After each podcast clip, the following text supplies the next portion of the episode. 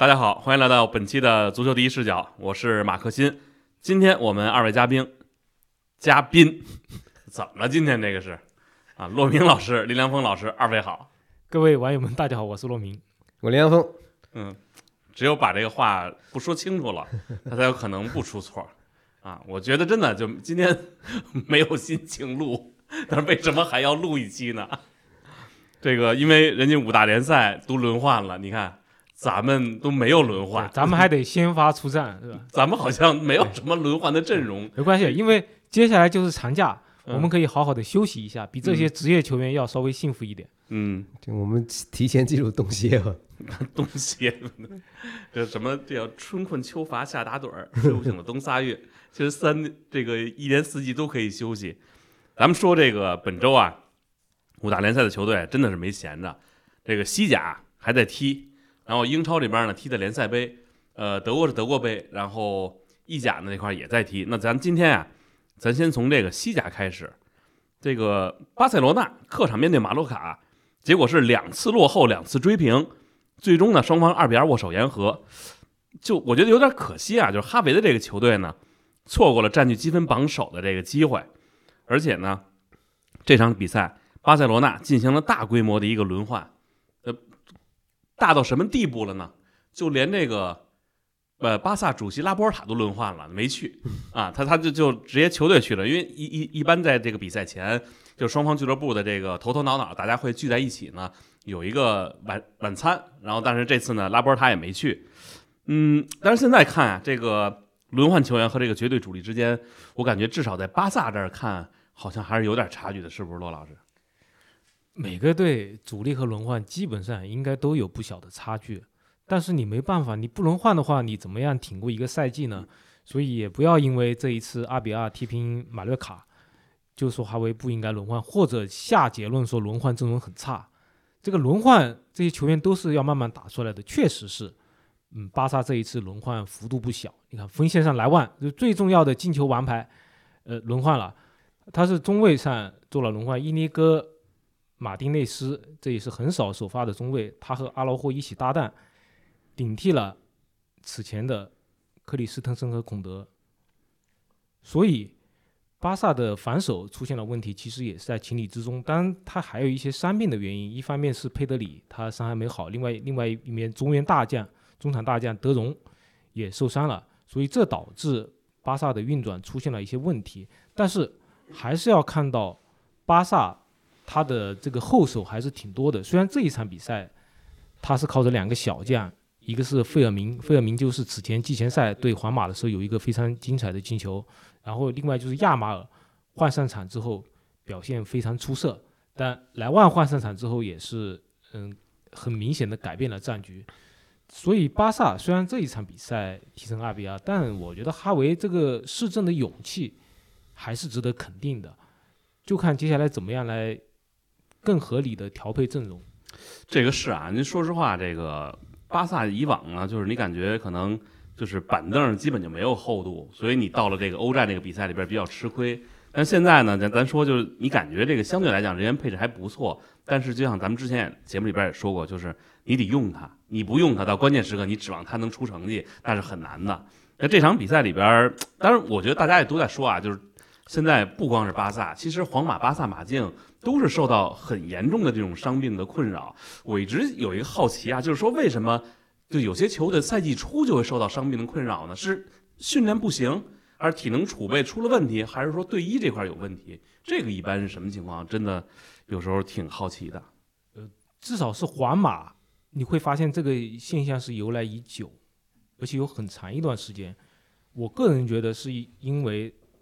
大家可能之前节目中听说过他的那个体能体能教练平图斯，这是一个很好的教练，但是呢。他在夏天把这个体能训练的幅度加大之后，就很容易受伤。因为现在本来，呃，赛比赛也比较多，你休息时间也没那么长，你夏季还进行一个很艰苦的训练的话，那可能会导致队员比较疲劳。所以我们看到，从赛季初开始，皇马就有很多球员受到了伤病的困扰，包括像库尔图瓦门将以及这个。中卫米利唐，还有刚来的土耳其小将居莱尔，你会发现大家小伤小病不断。嗯，我个人觉得这是夏天这个大运动量可能会带来的一个后果。当然，更大的一个背景是现在比赛负担都很重，队员得到的休息也很少。因为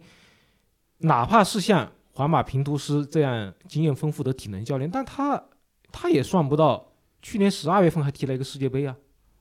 对吧？这都是给这些老资格的体能教练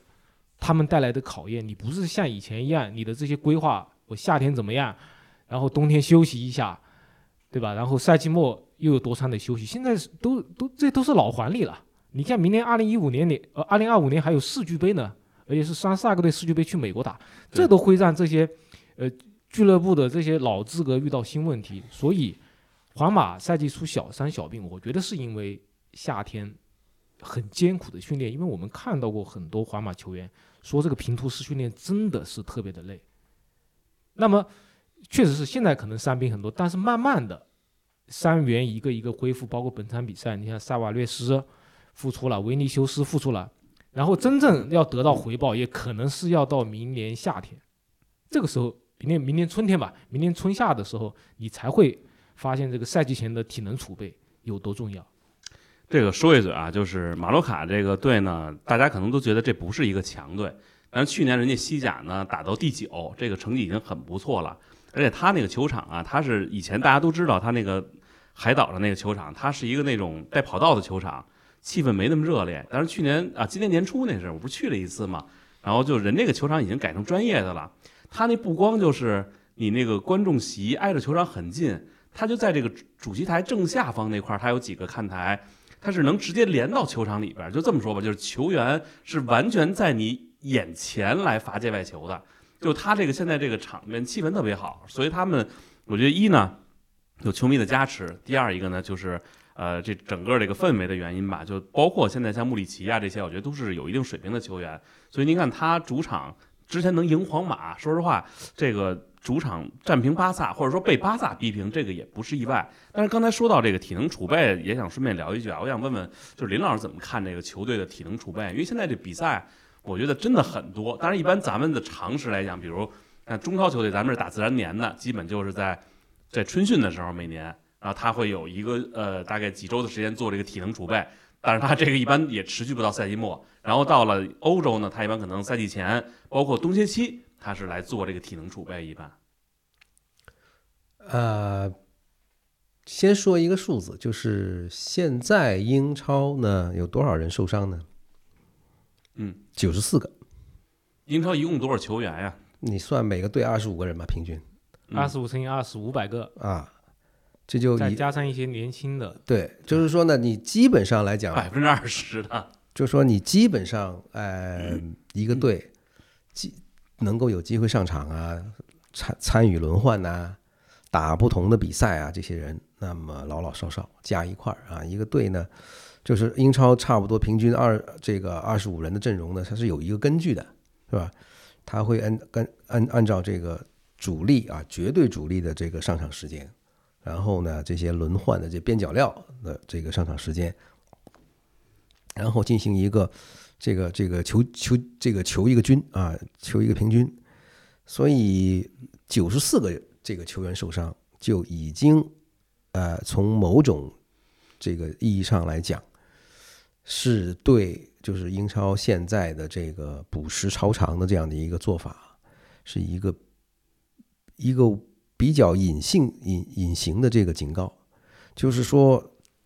如果那那我我想呢，西甲好像没有说是在这个赛季要这么强调说要没有西甲上赛季就开始了，基本每场比赛，当时我记得就说嘛，就是你做好一百分钟准备吧。啊，就是说呢，这个呃超长补时的这个做法啊，从很多这个听友上个上几次节目的这个回馈来讲，在这儿说啊，这个踢比赛是为人民服务，那尽是狗屁，这这个根本不存在是为人民服务这一说。因为为人民服务或者为球迷服务的最大的这个呃体现在什么呢？你是体现在提供高质量的比赛，而不是超长的比赛，就让你跟着看着也难受，对吧？你一场很没有意义的比赛，你踢到二百分钟，它还是一场烂球，没有意义，是吧？那现在的这个情况呢，就是呃，好像这个举动是让球迷觉得，哎呀，我这个票买的票，这个钱值回来了。其实你并没有值回来。那也就是说，这个呃，从比赛的这个数量啊，这个比赛的种类越来越越来越多，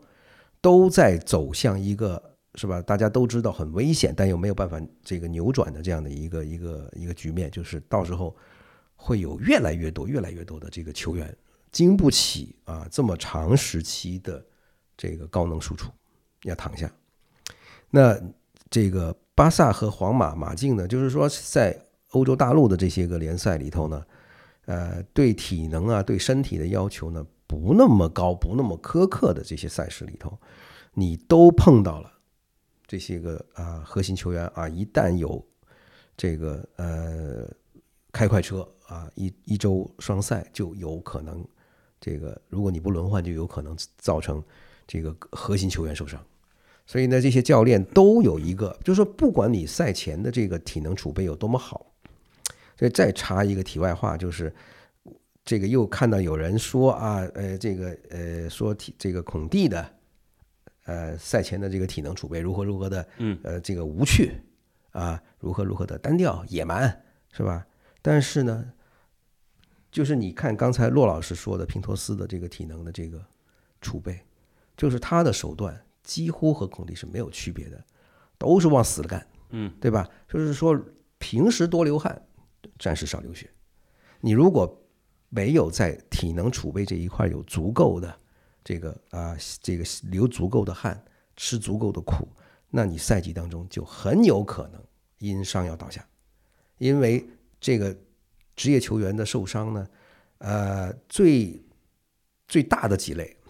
一个是这个前叉。然后呢，这个呃，这个韧带，对吧？然后这个这个肌腱，嗯，然后呢，这个肌腱呢又分大小腿，对吧？那都是这些个软的软组织，一旦在这个啊这个剧烈的比赛当中，呃，这个有有剧烈的这个运动啊，比方说急停、急转啊、拼抢、飞铲，然后怎么着，都是一些很不很不起眼的动作，就会让你一个赛季就完全报废。那么从这个角度，就现在主教练的这个轮换，那我记得是当年，呃，贝尼特斯在利物浦搞的时候呢，就引发了很大的这个争论，说给这算了多少场没啊，就是九十九场轮换，这这这这个梗。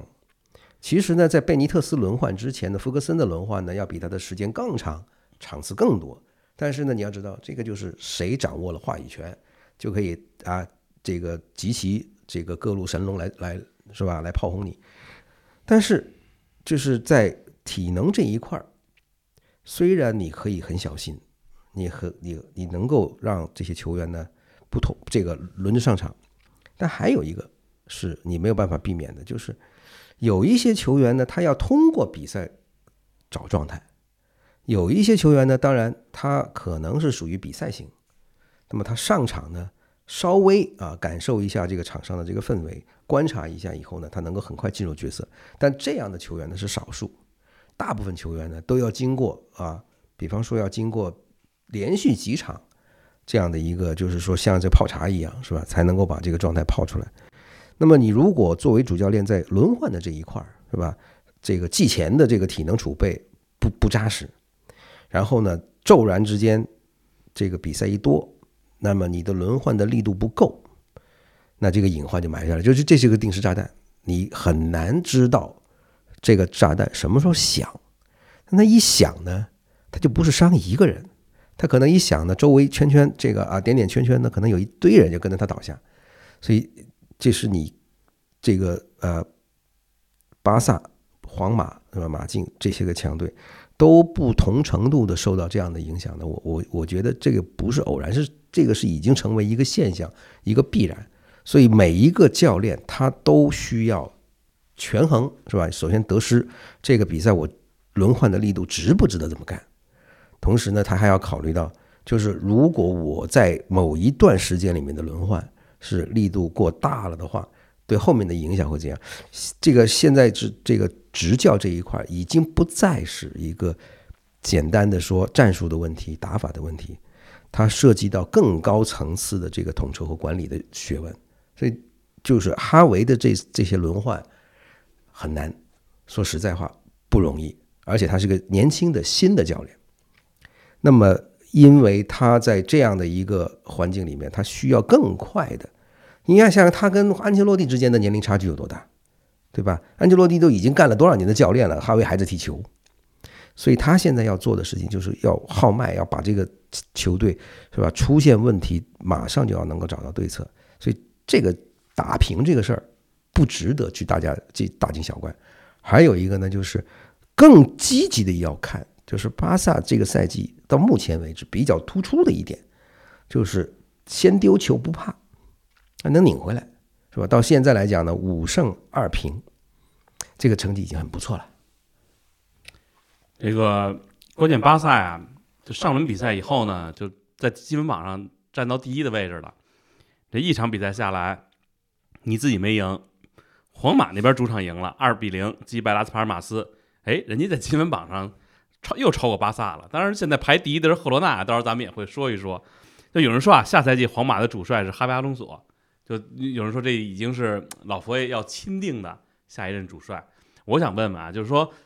这一年对于皇马来说，它是不是一个间隔年了？就要，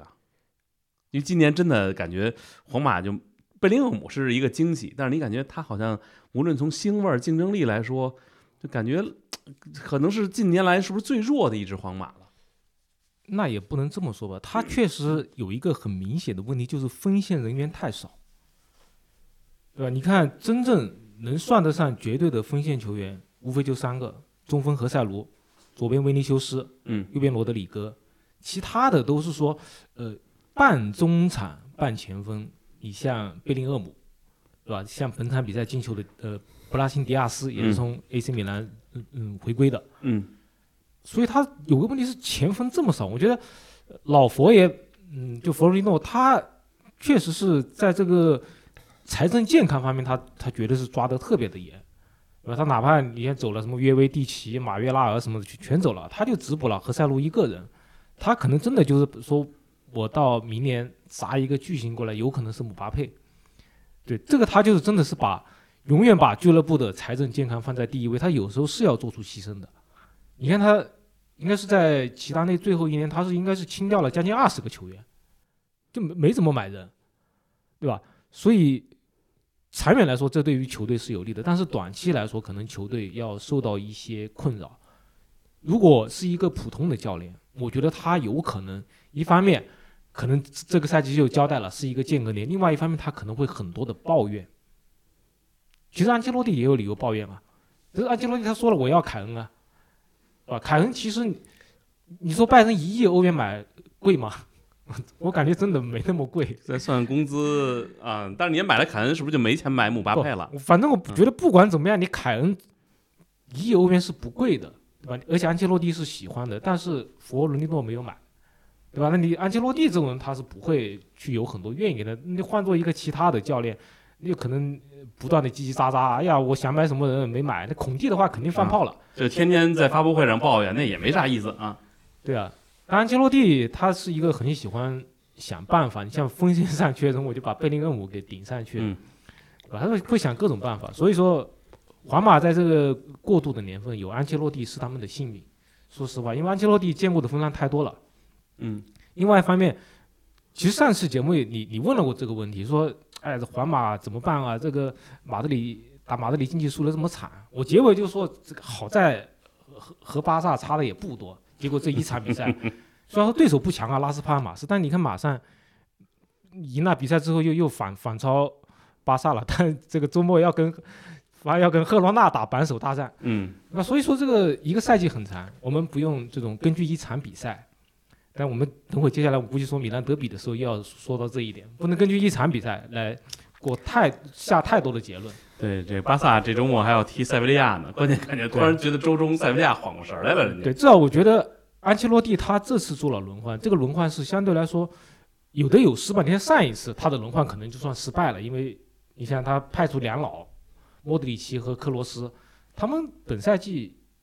本来首发次数又不多，更别说一起首发。确实打马竞的时候付出代价了，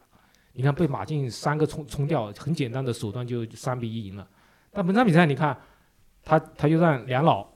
坐上了板凳席，中场派出这个卡马温加，对吧？巴尔韦德、楚汉梅尼这些比较有活力的球员，又把布拉辛迪亚斯这个很少上场的，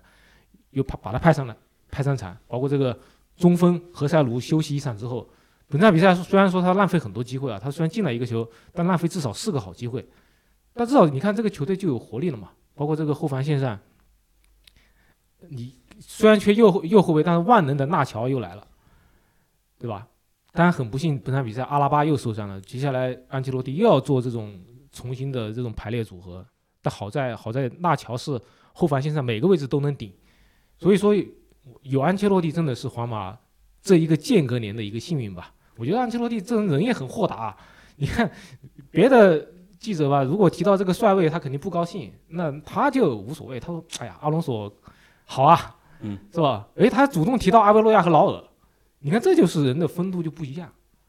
对吧？这对于皇马这个心态来说肯定是有好处的。不像安切洛蒂这么玩的游刃有余的，好像真的我很难找到第二个。就他真的是，就是你说他人情练达也好，或者说是这个人。”怎么说呢？就是比较善于跟外边人打交道也好，就真的觉得他好像挺看得开的这个人。我不逢有一句话印象特别深刻：当你不知道支持哪个球队，你就可以支持安切洛蒂的球队，这就是他的魅力。啊，好吧。安切洛蒂这个人呢，他的背景呢比较怎么说呢？在农村的农村人嘛。啊，乡下人，呃，对，彭雷当然还说嘛，就喜欢美食嘛，就是平常。就说这个，大家给他起个“猪头”这个外号呢，一点都不过分，是吧？而且呢，现在是这个年头越长呢，就越能够体会到这个外这个外号的魅力啊。因为就是你刚才说这个人的这个性格啊，人情练达各方面，他不是现在才这样，他十几年如一日了，就是。在这个，那么我们现在看一下足坛，现在在超这个六十六十岁以上的这些教练里头，这没几个了，大部分的都跟他同一时代的都退了，或者这个鸟儿有六十了吗？这个穆里尼奥应该是五十个奔六十了啊，五十六五十七了应该，嗯，因为我记得他是在热刺过的五十五岁的生日，好像是啊。那么其实就是安切洛蒂现在他的。这个前途来讲，我是觉得没有什么太多让他能够分心的，因为他要离开皇马，或者是皇马要让他离开，他也不是没地方去，对对吧？而且呢，这个对于他来讲，第二次进皇马是吧，取得了比第一次还好的成绩，我相信呢，这个对他来讲已经足够了。呃，我想说的是，就是谁来接是吧？因为现在呢，这个热炒这个哈维阿隆索，当然，我觉得这个炒作呢有它的道理。但是现在又有另外一个人啊进入了这个画面，那就是德泽尔比啊。德泽尔比呢，这个人就是最近的一段时间啊，这个一下子就被拉进了这个皇马帅位的这样的一个炒作。当然，他以现在的成绩或者他的风格各方面来讲呢，那确实是值得被考虑的，对吧？但是呢，呃，这两个人呢，其实都还没有到应。该去皇马的时候，因为阿隆索才真正这个执教才一两年都不到嘛。他是原来在皇家社会的梯队，就是上个赛季去勒沃库森救火，嗯，可能是到现在才是刚刚满打满算一个赛季啊。他呢，这个能够在短短的时间里面让勒沃库森踢的这个啊这个场面好看是吧？成绩不错，很多年轻教练都有。都有这样的经历，对吧？问题在于能待多久，能扛多久。就说安切洛蒂为什么到这个年龄还能够二进皇马？那不是因为他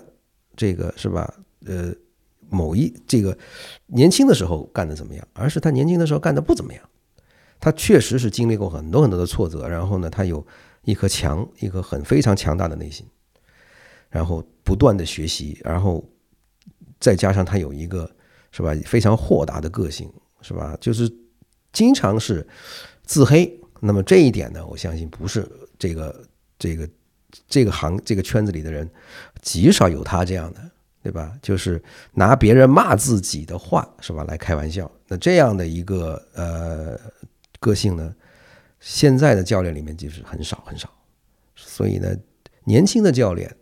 应该像是吧安切洛蒂这样的啊老前辈学习。要其实更要学的，倒不是说一两个赛季能够踢出好的成绩，而是你能够在这个圈子里头，在顶流或者在顶级的这个赛事、顶级的俱乐部能够待多久。因为现在大家这个看年轻教练出来啊，开始一两个赛季都不错，然后拼命吹捧，夸把他放到一个更高的位置上，夸嚓一下板。最突出的例子就是这个博阿斯，嗯，博纳格尔斯曼对，其实巴那个也有点纳纳格尔斯曼也很悬，对吧？嗯就是说这些年轻教练刚刚一出道的时候，大家都觉得哎不得了，是吧？结果呢，多试几个，一下子就不行。他现现在博阿斯都开摩托开摩托去了，对吧？那可以这么说，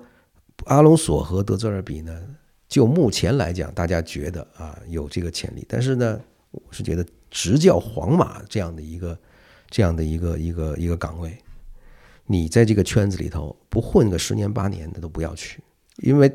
到那个地方，一旦在皇马这个地方你开翻了，那我相信接下来的这个日子就不是太好过了，因为人家会说啊，这个你这个年纪轻轻还没有多少成绩的时候，就跑去开航母是吧？开翻了以后，就很难再有第二艘航母再给你开。所以我觉得这个现在这个时候，不要太早去谈什么啊，哈维阿隆索这个去带什么豪门的什么，他能够在德甲拿个冠军就已经很不错了。您说这个啊，我突然有一个感触啊，就可能对于你这个中游俱乐部或者小俱乐部来说呢，你的教练来了，凭着他的一时，比如说意气风发也好，或者说他的这个新潮的思路也好，他可能能在短时期里边，哎，形成一个就是非常好的一个效应，或者有一个很好的效果。但是可能真正到皇马这些俱乐部，其实更多的是看你教练的境界，就是人家让你来不是来整活的。就我这儿已经有最好的球员了，你只要把这帮人捋顺了，让他正常的去踢，就把这些人就物尽其用，人尽其才了，可能他就不会差这个结果。你到了大俱乐部，除了瓜迪奥拉那样的级别，好像别人你整活那真的是有点作茧自缚了。因为年轻教练他熟悉他的人不多嘛，嗯，那么他一来的话呢，像一股清流，那么大家一下子措手不及，输让他一下子对吧，受同行的衬托，成绩比较突出呢，很正常。但是呢，又举个例子，比方说上个赛季那个卡里克跑到米堡去接，是吧？当时一度也说，哎呀，这个人是吧？你看把这个一个要马上降级的球队都带到附加赛了，是吧？哎呀，那么肯定又如何如何？你看，你看这个赛季是吧？米堡的成绩一下子提都提不起来。其实年轻教练都有这个问题，就是熬这个熬这个年头，你是需要有更扎实的基本功，而不是说你在一两个赛季里边是吧踢得有多好。那么瓜迪奥拉不是说这个他搞科这个专注于搞科研才有今天的地位，而是他到每一个地方他都能保证自己能赢，是吧？这个就是一个很了不起的这个这个素质了。这个确实是，就现在这个大家都觉得年轻人一来一下耳目一新，但真正的你说你在这个岗位上，其实全身而退，对啊，你到头来你不是又那那句话吗？换谁都没用，对吧？这这这话就你当初你说啊，大家都都招呼阿隆索、哈维阿隆索去皇马，说结果到到到到最后发现又不行，对吧？不不是又那句话吗？换谁都没用了，对不对？我突然这两天有一感觉是看齐达内出席一个活动，我当时在想，这是不是齐达内又在等着皇马主帅呢？因为之前可能说国家队也不一定再去，那这样的话，这安切洛蒂走了，是不是齐达内再来接几年？我甚至有过这样的这个也不奇怪，就看你当时三进攻，嗯？对吧？看你当时的这个这个能够得到的这个条件，或者是当时的氛围。这个关键，刚才骆老师说了一点啊，就这周末这皇马对赫罗纳，这成了榜首大战了。赫罗纳这个队人就第一轮平了，我看平了皇家社会，后边六场比赛人全赢了。你这里边虽然没有太多的强队啊，但塞维利亚我觉得也算是个强队了。这赫罗纳这队，我又看了看名单，也没有什么就特别的让人觉得不一样的人。当然，我就很感慨，那斯图亚尼还踢呢，就那个真的是老油条了。乌乌拉圭那个嘛，啊，对，岁数不大，其实他才三十六，但是他真的就 不大，我觉得四三十六就现在就不算大了，我觉得对。三四六，但是他你也就真的是不不到四十不行是吧？对我，我你想，我都想，你要说三十八、四十了，他还踢呢，那我觉得可能大点了。三十六也还行。那关键我看他进球数据，他基本上就是在赫罗纳这个队人家年年进球上双，好的时候能进三十多个球，不好的时候人也能达到十个球。所以我觉得这种球员可能真的在当今这个足坛，我觉得都不多了，就有这种效率的。我不知道骆老师关注没关注这个赫罗纳，因为这队名儿之前大家还就就有很多争论嘛，对赫罗纳、吉罗纳这这这因为他靠他是靠那个靠法国那边嘛，对，他他他是加泰罗尼亚大区的球队，对他靠法国那边的话呢，不奇怪，因为本身来讲，那个加泰罗尼亚就是古，我记得当时看那个什么《基督山伯爵》的时候，还叫那个地方叫嘎达兰，嗯，对吧？就是说，其实在，呃历史上来讲，那那块地方更像法国，而不像西班牙，嗯对吧？那么也就多多少少都可以解释，就是说他这个俱乐部的这个名字叫是 l o 呢，还是还是赫罗纳，嗯这不好分，对吧？但是他这个每就是西甲也好，英超或者都每个赛季都有一个一一一一匹一匹黑马是吧？在赛季刚刚这个开始的时候跑出来，这太正常了，赫塔费当年零五年、零六年还积分榜上排位置第一呢。对吧？比利亚雷亚尔那时候都进欧冠半决赛，嗯对吧？这这个真的，这个小型俱乐部是只要是运气好，然后这个配的这些资源到位的话，它是能够照这个。包括你可能赛程赶上了这一段比较顺，你可能就会有一段时间就比较突出。对啊，你赶上强队都这段时间比较萎靡，或者是说不不顺的话，你走顺了的话，那不你你在短时间内面这个领先对，就榜首体验卡吧，能领一下。啊，嗯，陆老师关注这个赫罗纳这个队了吗？我真没有太多关注，嗯我知道他们主教练米歇尔，啊、对，就五英那个嘛，就当年被呃当年这个抓这个巴尔德拉马蛋的那位对吧？啊，他此前在其他球队，说实话带的也不算特别出色，所以说在赫罗纳为什么能带的这么好，嗯那我们还得继续观望一下。所以周末大家如果有空的话，节日之余，欢度节日之余，可以看看这场比赛，因为我也很好奇的，这个米歇尔在这支队，呃，究竟是有什么法宝，能够使他们在前面取得这么好的成绩？反正巴萨以前那个埃里克加西亚现在租到这个赫罗纳了，人这一轮比赛还进球了。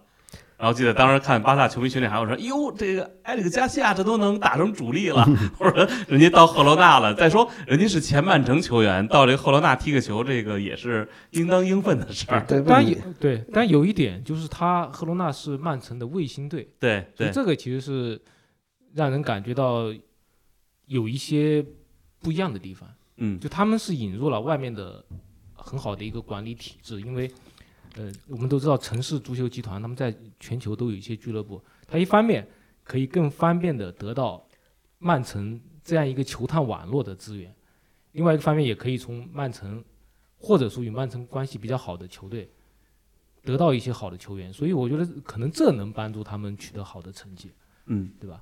而且我们都知道，其实巴萨和曼城的关系还不错。对金多安就是从曼城去了巴萨，而这个赫罗纳其实是他的关系与与曼城那，直接就是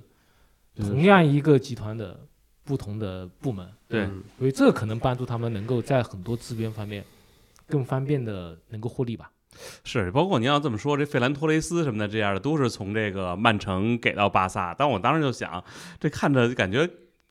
被瓜迪奥拉捧的那么高的人，然后呢，他居然还能放到你这队里边来，然后放到你这队里边一看，果不其然，这个不好用。就反正我觉得巴萨之前有几个从曼城过来的，这真的是还感觉还是，呃，至少没有符合大家的一个预期。我觉得你，像赫罗纳他自己没钱，他就可以更多的占便宜嘛，因为巴萨是有钱，你被宰一刀没办法。你嗯看，赫罗纳两个人是租借于曼城，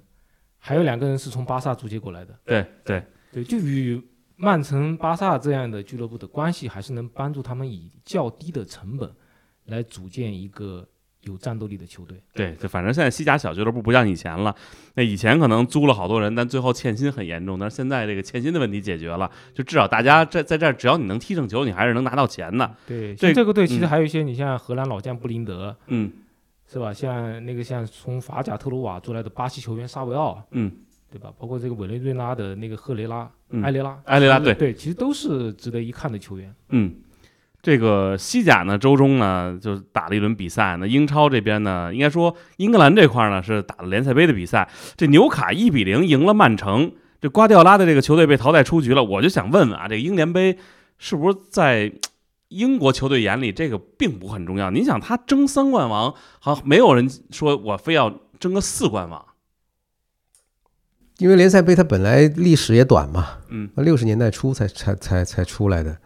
而且这个联这个赛事呢，因为当年这个联这个赞助商的关系呢，就叫过不同的名字。现在是因为有一个功能饮料赞助，对，是吧？就叫现在的这个杯。然后呢，之前呢，比方说有有点像这中国的那个运动饮料，就深圳的那个，这个这个什么，曾经有过博彩业赞助，也有一些个这个，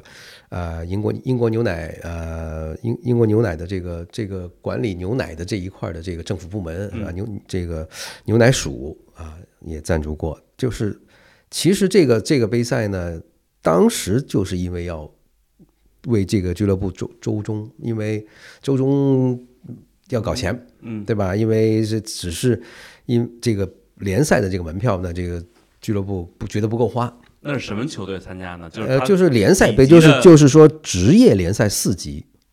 就是说你是业余业余队就不不不能打啊，那是足总杯都打。足总杯你这个你这个这个赛季成立的一个俱乐部，你报名你也可以打，只不过是从最开始最低的开始往上跑。那联赛杯呢，当时是因为得到这个呃这个灯光球场这个技术的这个这个呃这个怎么说呢启发或者是说推动。那么原来因为有很多这个军工的产品，什么这个探照灯，探照灯那打完仗不不能用了，这玩意儿能能这个改为民用之后，不就拿来照这个给灯光给球场照明嘛？所以结果晚上能够打，所以当时这个中这个周中的比赛啊，等于是给这些个呃职业联赛的球队呢多了一个捞钱的机会，是吧？那么因为这个当时是为了捞钱，所以联赛杯曾经是一开始搞了很长一段时间都是主客场。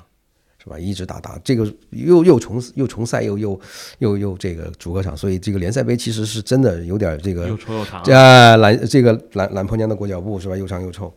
但是呢，呃，有一些啊，这个呃外教呢对联赛杯的看法不一样，他不觉得这个联赛杯跟足总杯两个之间的这个身份啊不一样啊。足总杯呢这个历史更久远，是受到更多的英国人的喜爱。然后呢，他一看这个赛程就知道，如对我如果要保持这个赛季的啊这个战斗力的话，又要拿到一个杯子，那肯定是先攻了联赛杯再说嘛。所以你看，就是呃，温格、穆里尼奥还有瓜迪奥拉都在联赛杯这上面都拿过不止不止一次，对吧？那么啊，温格稍微差一点，温格是足总杯拿得多。那他们呢，其实，在联赛杯的这个态度上来讲，就说明就是。如果你不放联赛杯，或者是说你什么比赛都要打的话呢，有可能出现一个情况，就是在新年的一月末、二月初这段时间里面呢，你可能要打四场四项赛事。就是如果你还在欧冠没跑，然后足总杯又没被没没被淘汰，英超呢还有争冠的希望的话呢，就四项赛事都来。你说这个不轮换是不可能的，对吧？呃，英联杯因这个联赛杯，因为它有这样的一个。历史的背景，然后又因为他的这个赛赛事开得早，是吧？他因为就足总杯开始不多久，他就打完了，所以很多外教都觉得，哎呀，如果这个前期能够把联赛杯攻下来，我有一个保底，我能够有个交代，心里踏实啊。然后呢，这个赛季剩下的半这个剩下的那那半截儿呢，我就专攻联赛，是吧？然后欧冠再再看。所以呢，很多外教呢对足总杯的这个呃不是太感冒，因为足总杯呢它的这个传统历史更悠久，而且呢对于放弃重赛的这个传统呢这个很抵触，到现在呢也就这个啊半半推半就才才答应说八强以后不再这个重赛啊，所以这个联赛杯呢很多这个教练都拿它来当练兵，是吧？但也有了，就是说，这个有的教练呢，大概到了这个半决赛、决赛的时候呢，觉得，哎，这个是吧，有希望，已经跑到半决赛了，来都来了，对吧？那就好好打一下，那就把主力会放放上去。但是在在第三轮、第四轮的这个这样的一个阶段呢，很多教练都是用拿来这个调整啊，就没有没还联赛还没有打过的，多上场踢一踢，找找感觉。然后呢，主力到这个时候呢，喘口气儿，是吧？因为有可能你刚刚打完一场比较。关键的比赛是吧？消耗比较大，那就歇了。这这场纽卡呢，其实他能爆冷呢，呃，有两个地方比较比较突出，一个是埃迪豪对瓜迪奥拉首胜。那么之前打了十三场，这两人十三场呢，就埃迪豪输了十二次啊。那么唯一打平的那次呢，就是上个赛季的三比三。那么也就是那场比赛呢，让纽卡让阿迪豪呢都找到了啊，就是我们还是跟强队能够打一打一场的。那么这场这场比赛呢，能够拿下来，一方面是这个他的这个呃半场换人，那还有一个呢，就是曼城这一块呢，因为他的这个阵容的流失、伤停的情况呢比较严重，所以他这次换上去的人呢不太好使。那纽卡是又把这个比赛的力、这个力度啊、强度啊、身体的各方面又又又派上来用，所以瓜迪奥拉赛后就有点抱怨说：“哎呀，我们是被人踢下去的啊，真正就是用脚踹一下这个踢的感觉。”哎，就是说是被人踹下去、踹下场去的。虽然这个呃这种说法呢，这个后来他也道歉了，说哎呀，当时有点情绪有点激动，是吧？我不应该那么这个抱怨那么多，因为他吃了张黄牌啊，就是因为他不停的这个纠纠缠这个裁裁判。但是呢，纽卡这场比赛可以这么说，在赛季他连输三场之后呢，有很多这个这个纽卡球迷都在那里质疑啊，说说我们这个教练是不是已经到头了，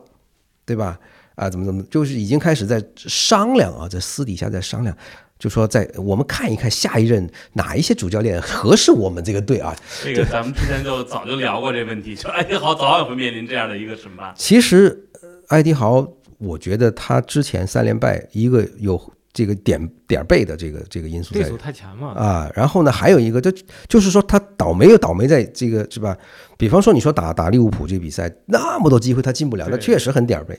但是呢，你要还要看到，就是他背后有一些问题呢，是他当时不是立刻能够意识到，就是说他把这个队能够打进欧冠的这个本色丢了。那么当时呢，就是踢的有点儿，比方说他招了一些，就是想想把这个队的这个技术含量提上去，就咱们说通俗点儿，把把逼格提升一点。就是说这个这个呃花拳绣花拳绣腿的多了是吧？真正朴实肯苦干的呢少了。但是呢，经过了这头三轮输了一这个连输这个三场之后呢，艾迪豪意识到，就是说这个传统这本色不能丢，所以呢，他从赢布伦特福德开始，是吧？然后扛住了这个呃米兰，然后呢，再报答了这个谢菲联之后呢，他一路过来，你看，就是说，一旦纽卡说我要跟你拼命的时候，那就我是泥腿子，我是这个光脚的，我去拼你，他这个队的成绩呢就往上走，所以他不能够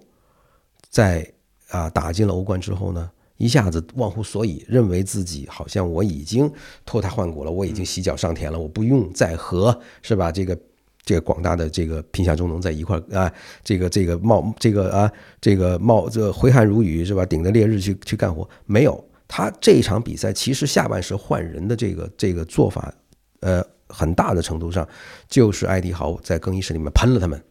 说你们如果再是对曼城毕恭毕敬的这个样子，你是什么就队都赢不了的，是吧？你们上场，你管他是谁，对吧？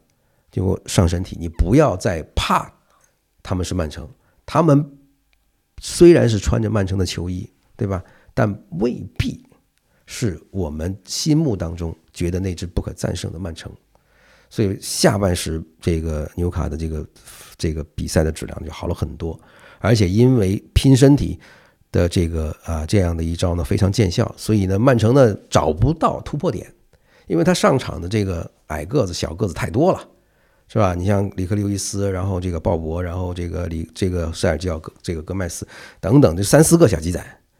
啊，在场在场上被这些个身身高马大的这帮人，是一个个撞得人仰马翻。他的擅长的那个套路一旦受到克制，打不开，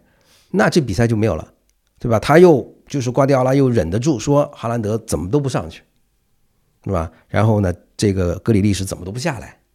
那这比赛输了也很正常。嗯陆老师，另外一场比赛，曼联三比零赢水晶宫，这马上要连打两场啊！您觉得这场比赛会不会给周末的联赛开了个好头呢？可以有一个很好的参照吧。但是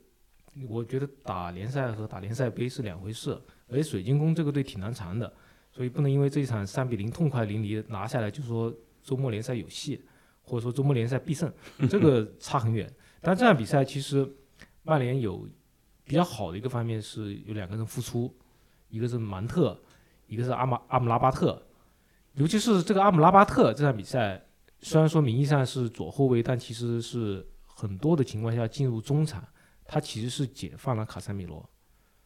因为卡塞米罗之前林老师说过很多次啊，他本赛季他可能很多的时候插到前面去了，但经常回来补位的都是埃里克森他们，或者麦克托米奈他们也不靠谱。但阿姆拉巴特，我们看世界杯上，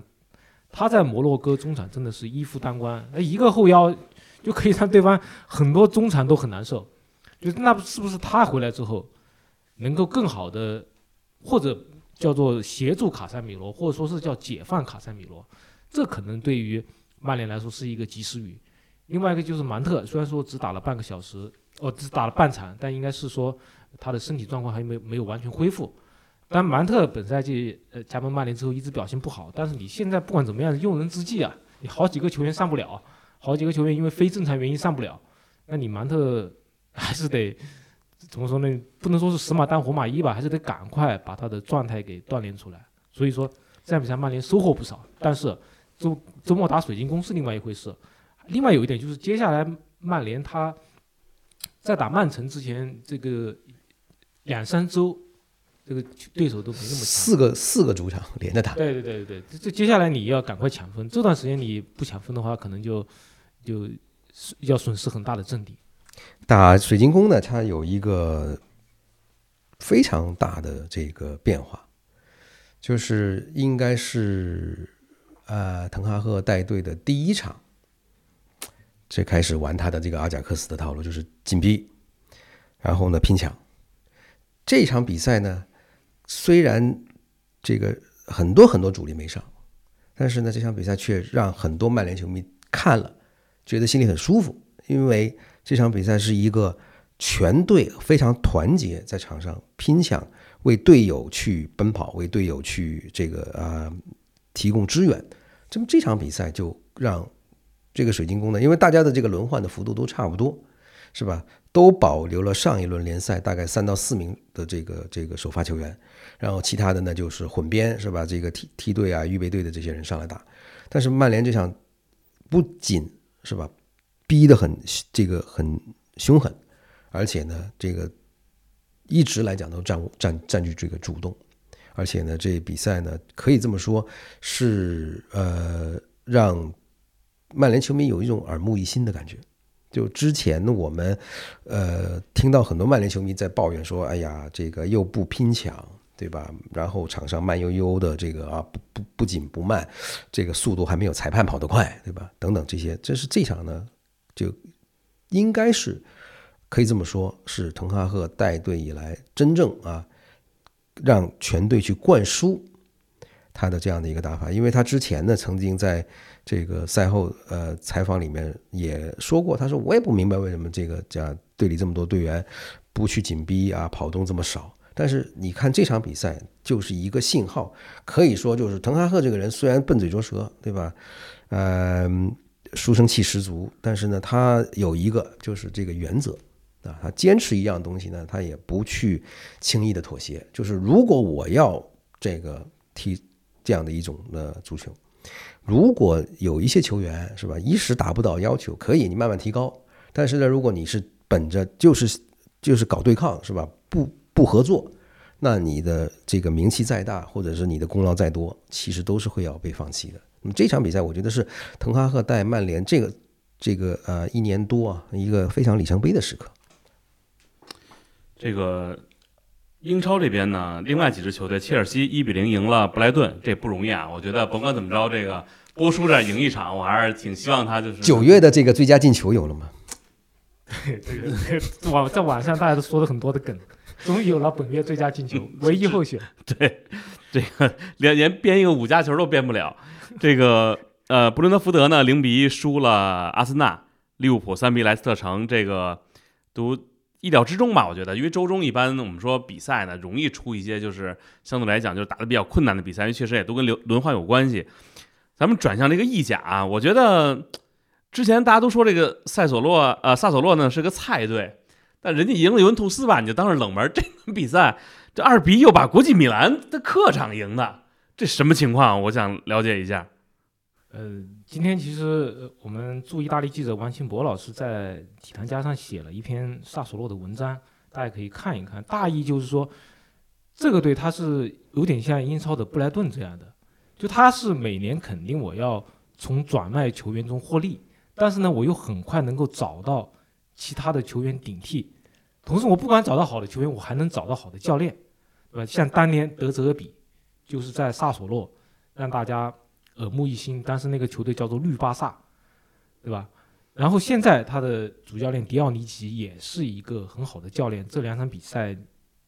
先赢了尤文图斯，然后再赢国际米兰。虽然说今年夏天，呃，这个大换血之后，一开始成绩没那么好，但这两场比赛又使人看到了萨索洛这个队应该说是，呃，在阵容动荡之后还是有非常大的实力。而这场比赛比较有意思的地方是，国际米兰他是用了他的主力阵容，而且是全主力阵容，而且并不是说是说国际米兰轮换。我们今天的主题可能是轮换，但是国际米兰是真没轮换，而且他也不是说像尤文一样，尤文上次输给萨索洛是他忘乎所以了，他这个稳守反击赢了拉齐奥之后，他想跟萨索洛打打我的进攻足球吧，结果被萨索洛打得很惨，打了个四比二。但这场比赛不是，国际米兰其实是用他最完整的阵容、最有效的套路，就是稳守反击。就最近，嗯，从上个赛季开始，后半段开始到现在，很很擅长的稳守反击，打萨索洛。他而且还先进一个球，就一切形势都是局面大好。但这个情况下被对方连扳两个，那我觉得这就是主教练的功力，在国际米兰收缩的时候，还能够像，呃，庖丁解牛一样把把你的防线给撕开，这就是教练的功力了。他其实就有点像布莱顿，我们也说布莱顿德泽比带的好，他就是他他那些球员的配合，他总能在场上找到那个呃打破防线的这个线路。这个萨索洛也有这个意思，你看他的球员确实是有些贝拉尔迪这样的很好的球员，但你总不可能与国际米兰相提并论吧？但他确实踢得很好。而另外一方面，我们说国际米兰是不是他的轮换力度没有那么大？虽然上之前我们也讨论过啊，打皇家社会的时候做了一个轮换，结果客场一比一，当时英扎吉还受到很多批评，说你为什么打皇家社会的时候要轮换？但结果发现，接下来两场打意甲垫底的恩波利只赢一比零，然后本场比赛不轮换又输给了萨索洛，这说明其实轮换还肯定是对于每一个球队来说都是很有必要的，尤其是对于豪门这些队员，比赛负担很重。其实国际米兰本赛季他的这些转会，我们之前说过是被得到大家好评，对吧？你有很多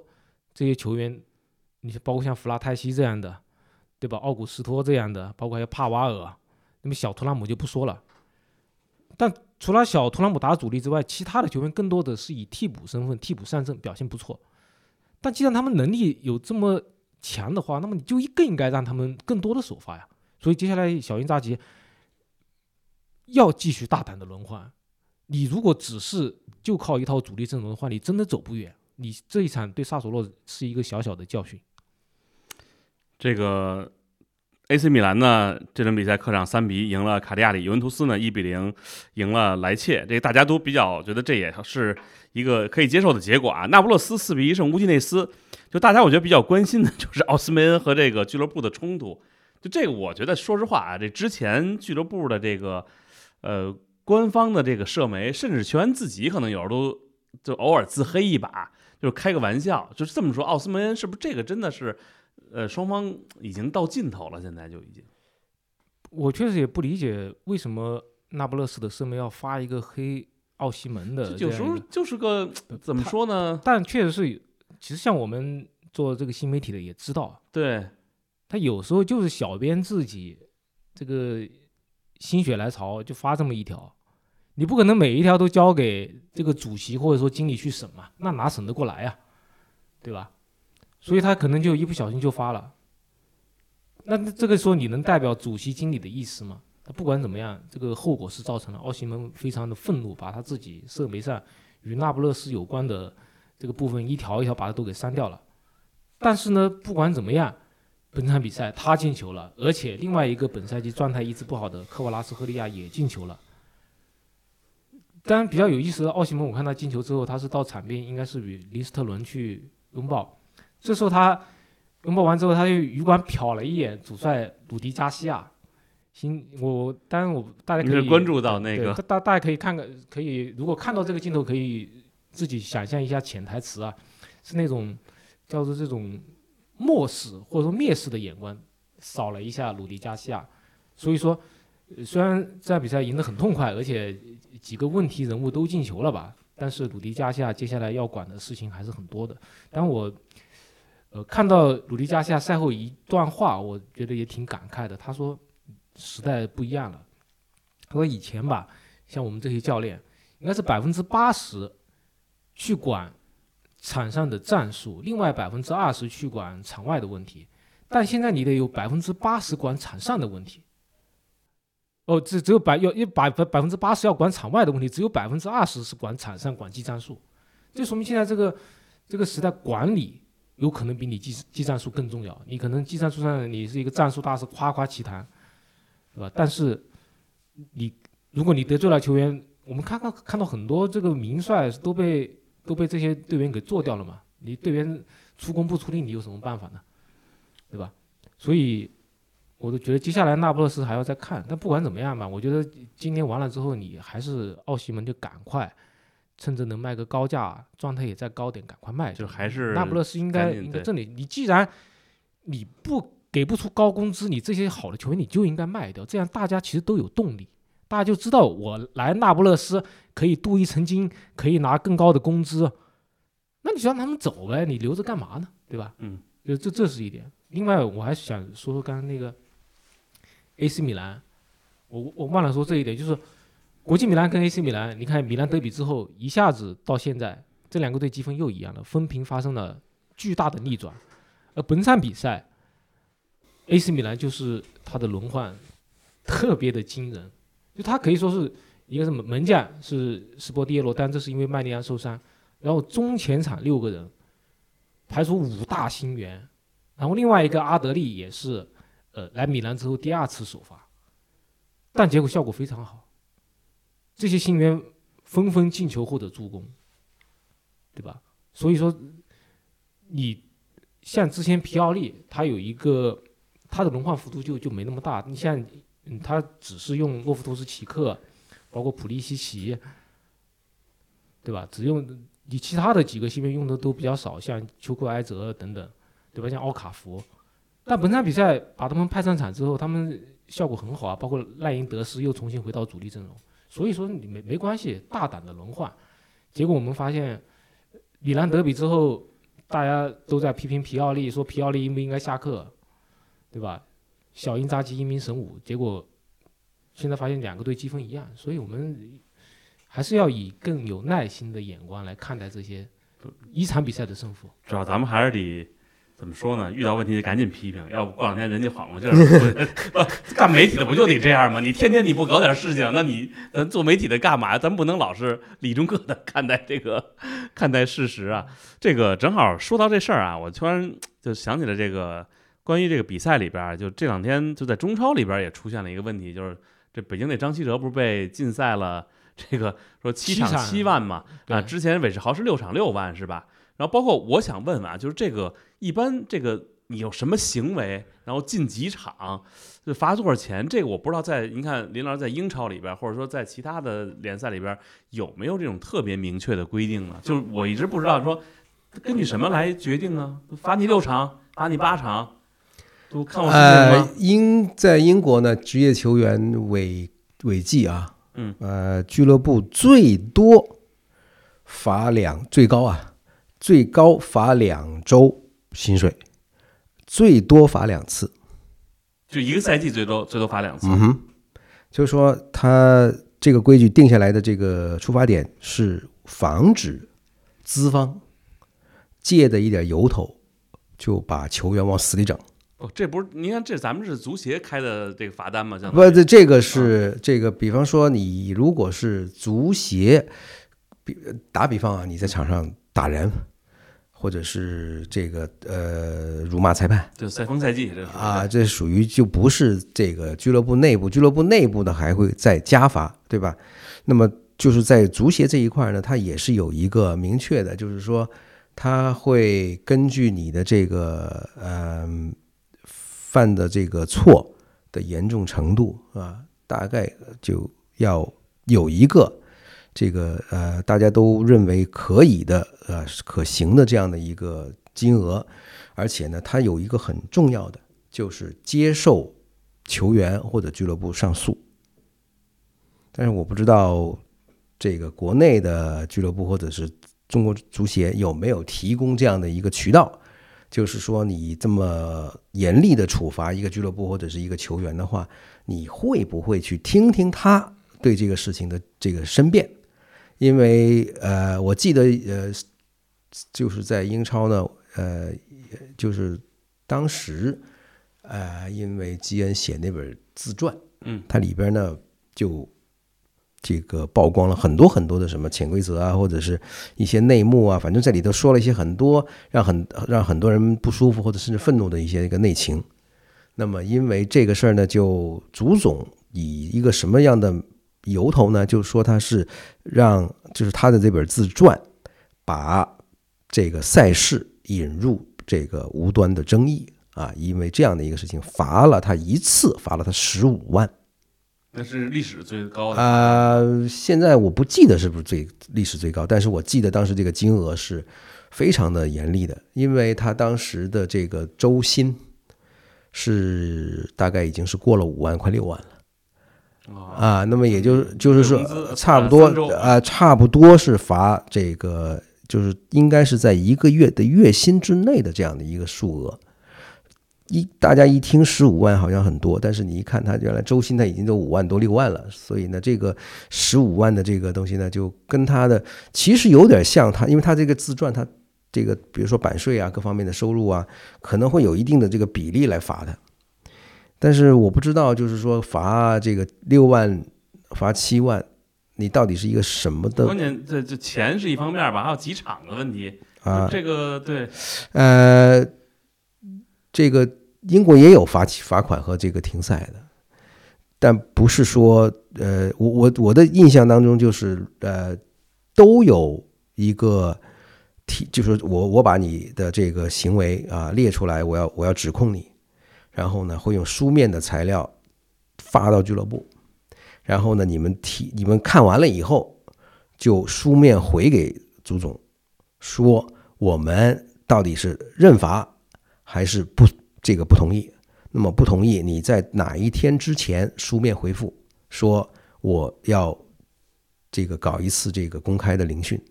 就是那么大家我我我安排一些个所谓的这个独立人士组成的一个听证小组，然后呢，你俱乐部带着这个出出了这个问题的球员，然后呢带上自己的法务法务一起去，那么。有过，就是说在聆讯这个公公开听证的这个会场当堂推翻之前的这个惩罚的这个例子，但具体是哪一个人，我现在想不起来。但有，但是大部分的百分之八九十都是这个认罚。但是呢，有可能因为你当时的这个态度比较诚恳，或者是解释的比较到位，就在听证会上予以减刑，也有。但是呃，我只是不知道中国足协这么干。是吧？依据或者是说你罚的停赛的这个尺度，以及你罚款的这个金额，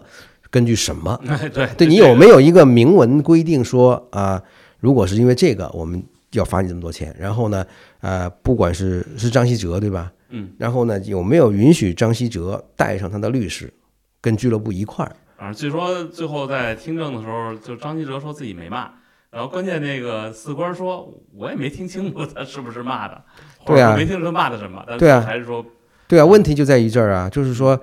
那个这个原这个被告说否认，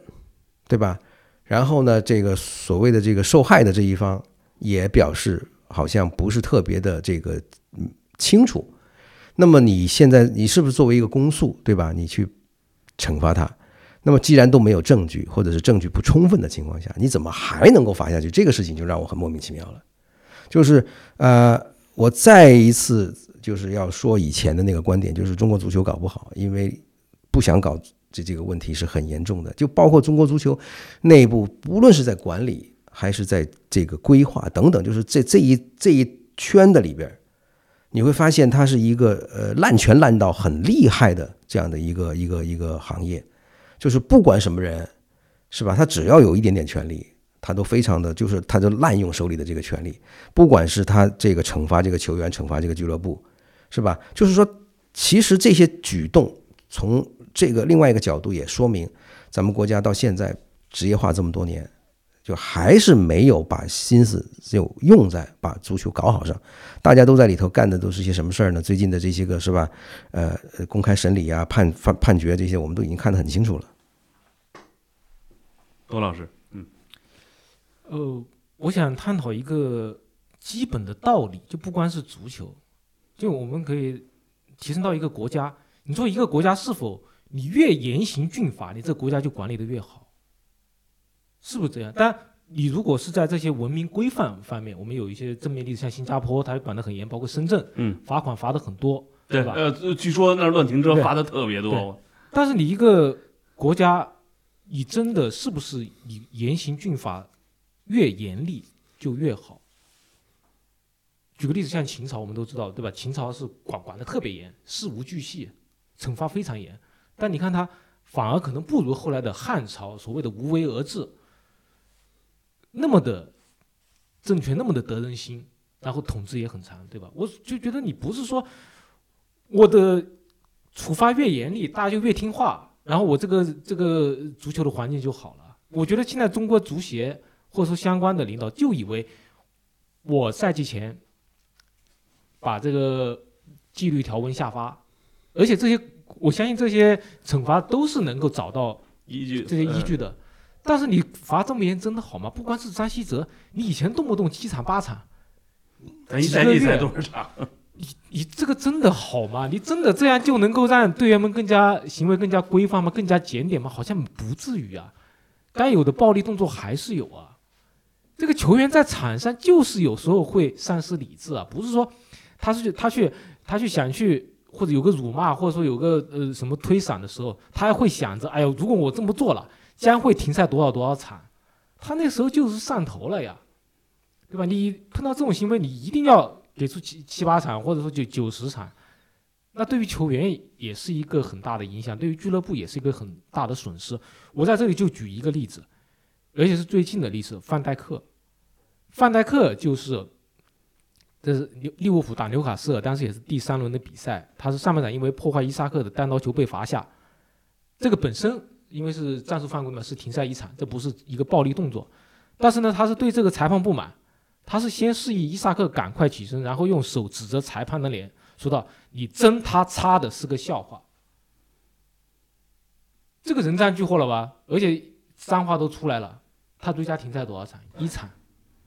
那是人英超不规范吗？那究竟是谁不规范呢？而且不光是这种情况，我此前在微博上会经常说，中国有一个叫做呢独此一家的一个处理办法，就是当裁判已经处理了一个球员他的场上的严重犯规，处理了，或者说不给牌，或者说给了一张黄牌之后，中国足协还要给他追加停赛，其他国家没有过这种情况，因为我们理解啊，就是你在场上主裁给的判罚相相当于是一审，然后事后的相当于是二审。你怎么可能二审把一审的判罚推翻呢？但有有一种情况可以推翻，就是说我我这个是原告，原告我提起抗议说我这个处罚重了，那你可以取消。那你你怎么可能在原告没有提出上诉的情况下面，你二审把一审的判决推翻，还加重处罚呢？这种情况就中国独此一家，在裁判已经处理过当场情况下，决定我不用给红牌，你还给他事后追加停赛，就中国有，其他国家都没有。其他国家非常规范，只要我裁判当场处理过不给黄牌，事后就不能追加停赛。对，这个当年这这个谁，博辛瓦踹贝纳永那个就是典型的例子吧？当场没有没有判罚，就后来也就他只要裁判看到了，大家去搜英超很多这样的新闻，不管是英超还还是哪哪哪哪个哪个联赛，都有很多这这样的新闻。他只要裁判处理过，觉得不用给黄牌，我不用给红牌，就没办法追加停赛。这是尊重裁判，这不是说这个你赛分赛季没有得到遵守，这就是尊重裁判。因为你你你不尊重裁判，那你比赛还有还还还还还吹什么？而且这个做法呢，也造成一个非常严重的这个后果，就是呃，只要有人对这个判罚不满意，那就煽动舆情，不停的施加压力，直到取得自己满意的结果。那这个后患无穷。对啊，你其实其实我们看，不光是英超，还上其实上赛季很多欧冠，我们之前节目中说过很多这种暴力犯规。我当时记得克鲁尼奇。是不是在禁区里面就一个大肘子，当时也没吹点球，但事后呢也没有判罚，因为他 VAR 看过这个，觉得我可以不给点球。对，事后你要在中国的话，克鲁尼奇那个大肘子没有三场下得来，十场那估计是对吧？那十场可能关他没有三场下得来，这就是一个标准的暴力动作。但是大家，那欧洲都觉得我单场大家已经看过了，觉得不处罚，那么就就没必要追加停赛。否则的话，你每一场比赛赛后你是无穷无尽，你你这个动作。你这个动作太严厉了，我事后要追加处罚，那你这个就很容易造成这个严刑峻法的局面。因为平时我们比赛中一定有大量的被裁判犯过的严重犯规，这是一定有的。你如果事无巨细、锱铢必较，那你这个加是加重你裁委会的负担。所以我个人觉得，你如果自己不知道应该怎么样来量刑特别好，你不如用判例法。参考一下国外类似的例子，你可以参考英超，你参考西甲都没关系，哪怕你综合一下，你别自己就根据自己的想象，哎呀，我们要净化中超形象，对吧？要严格赛分赛季，那么我们本赛季通知所有俱乐部，所有的判罚，我所有的这个一经发现一律一经发现一律重罚，然后一二三四五，你这是搞得更好还是搞得更糟呢？我觉得是后者。哎，最后啊，我这时间这又超了啊！但是最后要问一下，今天咱那听友群里有人说这个，哎，金球奖投票投完了吧？他是这样，我已经投完，应该是一周多了，然后截止是九月三十号啊，然后公布是十月三十号啊。行，那就知道这个进度就行了。因为今儿我也跟大家说，我说你，我这我得问问骆老师，但骆老师肯定不会跟你说他投谁了。但是关于这个今年金球奖得主，骆老师已经在节目里边都说过很多次了，在不同的场合。那今天呢，咱们节前的最后一期了，也就到这儿了。然后，嗯，在这儿呢，祝大家双节快乐吧。然后也感谢骆老师，感谢林老师，包括感谢呃之前彭雷啊，包括咱们的各位嘉宾啊，这些也感谢各位的收听啊。那咱们就节后再见。再见，再见，节日快乐。